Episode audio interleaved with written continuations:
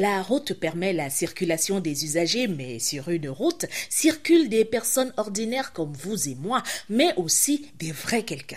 Sur la route, on a ainsi la chance de côtoyer au quotidien les vrais quelqu'un, et le vrai quelqu'un est une identité facilement remarquable sur une route. Le vrai quelqu'un de la route ne va pas à pied, en taxi ou en moto comme vous et moi, mais en voiture. Il ne s'agit pas ici des quatre roues lambda qui encombrent nos routes, car il y a voiture et voiture et la voiture d'un vrai quelqu'un n'est pas une voiture comme celle de quelqu'un comme vous et moi. C'est une vraie voiture avec une vraie plaque d'immatriculation. Le Jacques, quand tu la vois arriver, même sans sirène ni gyrophare, tu clignotes toi-même sur le côté, pas pour lui céder le passage, mais pour éviter la malchance.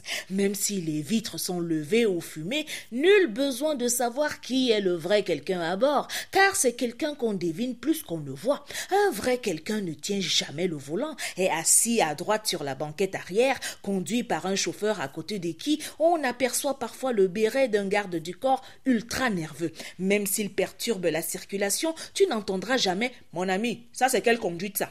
Tu as ramassé ton permis là-haut. Dis donc, dégage-moi les bêtises là. Si tu te fais heurter par un vrai quelqu'un qui a tort dans l'accident, mon frère, descends de ta voiture et va lui demander pardon pour t'avoir cogné. Ça peut t'éviter la prison ou la fourrière. Et si le vrai quelqu'un est gentil, ta vie peut même changer. On ne sait jamais, hein. Tu es coincé dans un bouchon et que passe un cortège de vrai quelqu'un, mets le double clignotant, infiltre-toi dans le cortège et roule à tombeau ouvert comme eux. Parfois, ça marche, mais très souvent, il y a un flic assez vigilant pour détecter un vieux taco jouant les resquilleurs dans un cortège de vraies voitures.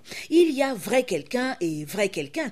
Alors, il y a des vrais quelqu'un qui, lorsque leurs passages sont annoncés, les routes sont coupées des heures à l'avance et vous devez attendre qu'ils soient passés avant de continuer votre trajet.